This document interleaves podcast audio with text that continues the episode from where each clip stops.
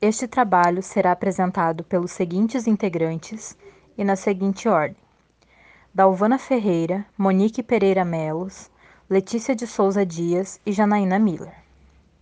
O presente trabalho propõe uma discussão e reflexão teórica acerca dos objetivos virtuais de aprendizagem, ação, criação e conhecimento, com o intuito de entendermos um pouco sobre o universo tecnológico na área da educação e sua introdução no ensino contemporâneo, das informações ao conhecimento sobre o preparo sistemático de conteúdos para aprendizagem em sala de aula introduzindo meios modernos de ensino e tentando acompanhar o avanço da tecnologia.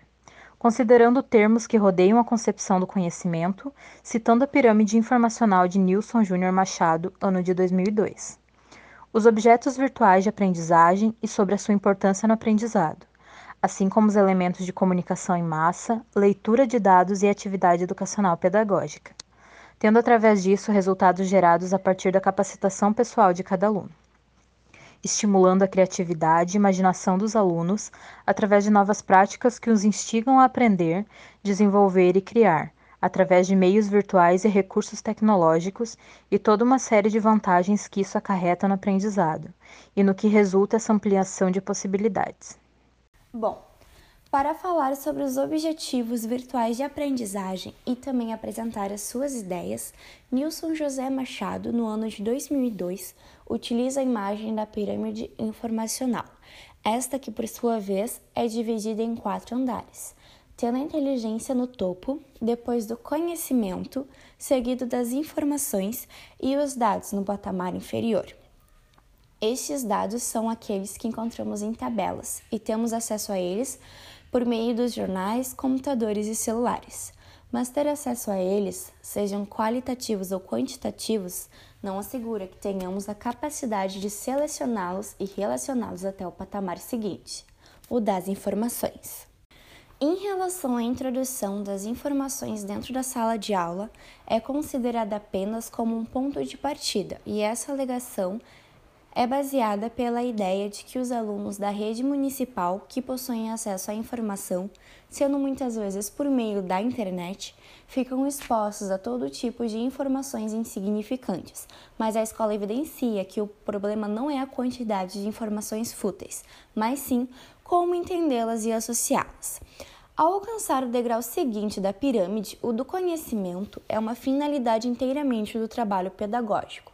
Machado diz que, para atingir-se o terceiro nível do conhecimento, é fundamental a capacidade de estabelecer conexões entre elementos informacionais, aparentemente desconexos, processar informações, analisá-las, relacioná-las, avaliá-las segundo o critério da relevância, organizá-las em sistemas.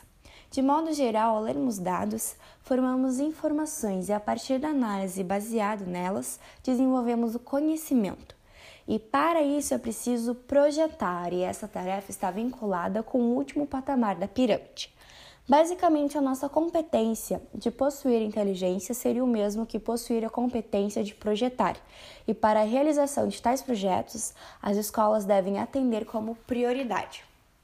Mas a principal meta de nós professores é estimular os nossos alunos à leitura e à análise de dados, para que em seguida eles desenvolvam a organização e a crítica das mesmas.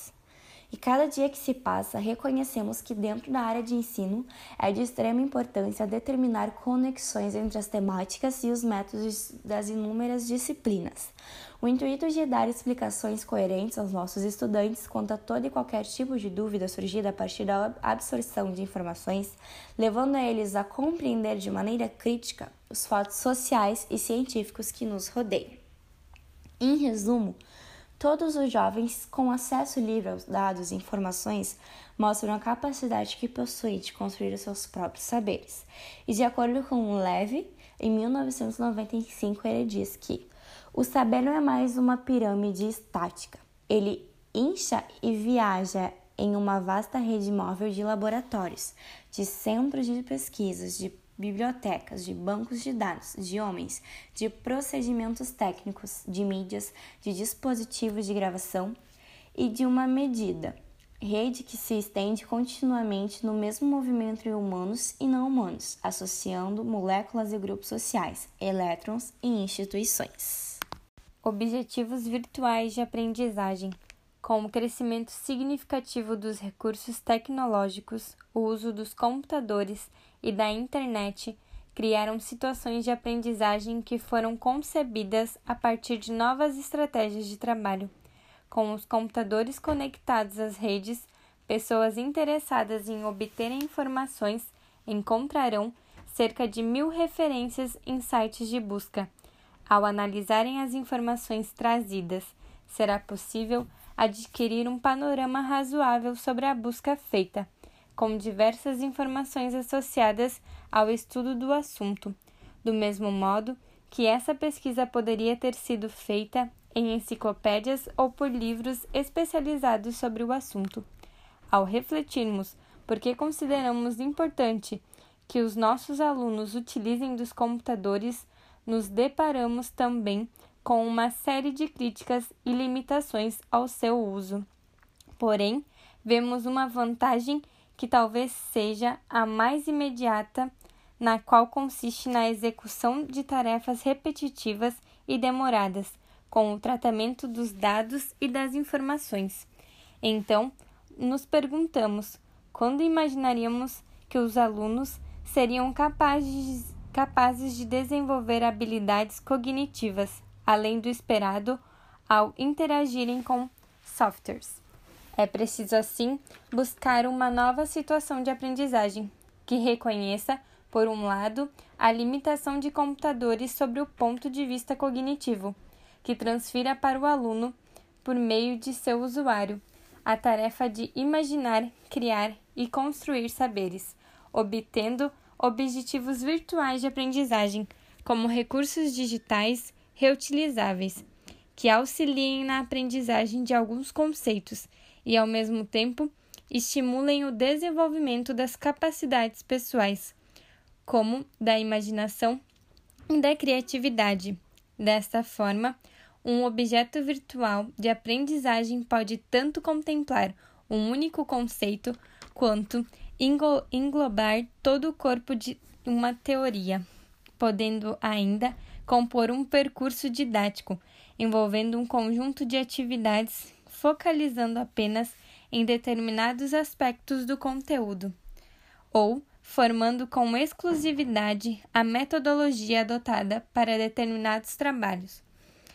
Direcionando a estes aspectos, Brunner cita: a pedagogia moderna está partindo cada vez mais em direção à visão de que a criança deveria estar ciente de seus próprios processos de pensamento e que é essencial, tanto para o teórico da pedagogia quanto para o professor, ajudá-la a tornar-se mais metacognitiva, a estar tão ciente de como realiza sua aprendizagem e pensamento, quanto da matéria que está estudando. Estimulando criatividade e imaginação. Um objeto visual de aprendizagem, uh, ele não é apenas uma simulação de um experimento real. Ele é uma situação, uma história na qual o aluno percorre etapas ou navega, como se, como a gente costuma dizer. Uh, ele, ele é envolvido por um contexto que exige compreensão dele e determinados conceitos científicos. O sucesso de tal atividade uh, depende de dois pontos de vista. O primeiro é o ponto de vista de quem o projeta, e o segundo, o ponto de vista de quem o utiliza. Uh, no entanto, o mais importante ainda é refletir sobre o processo criativo uh, que está por detrás uh, de tal atividade que é passada para os alunos. Nós, seres humanos, nos diferenciamos dos outros animais exatamente pela nossa possibilidade de criação. Segundo a Ana Hannah Arendt, sugere no seu livro A Condição Humana de 1958, a atividade humana é dividida em três classes. Primeiro, o labor, segundo, o trabalho e terceiro, a ação. O labor e o trabalho, uh, que são o, a, a visa de sobrevivência do corpo, a manutenção, o sentido da vida, e o trabalho que é responsável pela produção externa de algo do nosso corpo, eles não nos distinguem dos demais animais. Porque, por exemplo, as abelhas produzem suas colmeias, então elas uh, produzem para sobreviver e elas fazem um trabalho. No entanto, a ação ela é apenas própria e única do ser humano. Uh, usando o sentido das palavras da Arante, os alunos eles laboram, trabalham e agem. Eles laboram alimentando-se, mantendo-se preparados, né, fisicamente para os estudos. Eles trabalham escrevendo, lendo, desenhando, jogando, resolvendo problemas. Uh, e agem imaginando e criando contextos, projetos. Uh, a gente vale citar também as palavras da Marina, uh, quando ela fala de produção inteligente, que ela diz que selecionando sua própria informação, dirigindo o olhar para a realidade e de, definindo suas próprias metas, ignorar esses aspectos equivale a ignorar os aspectos mais essenciais da inteligência humana.